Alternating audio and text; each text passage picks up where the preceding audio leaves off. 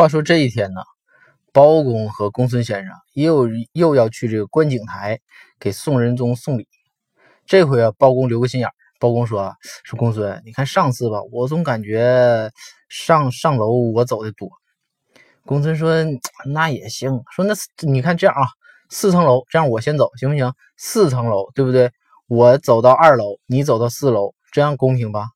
包公说：“可以。”于是呢。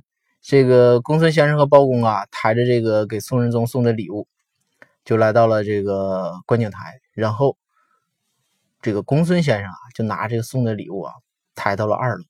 到二楼之后，把东西交给了包公。包公从二楼搬到了四楼。后来，包公仔细合计合计，好像也不是太对。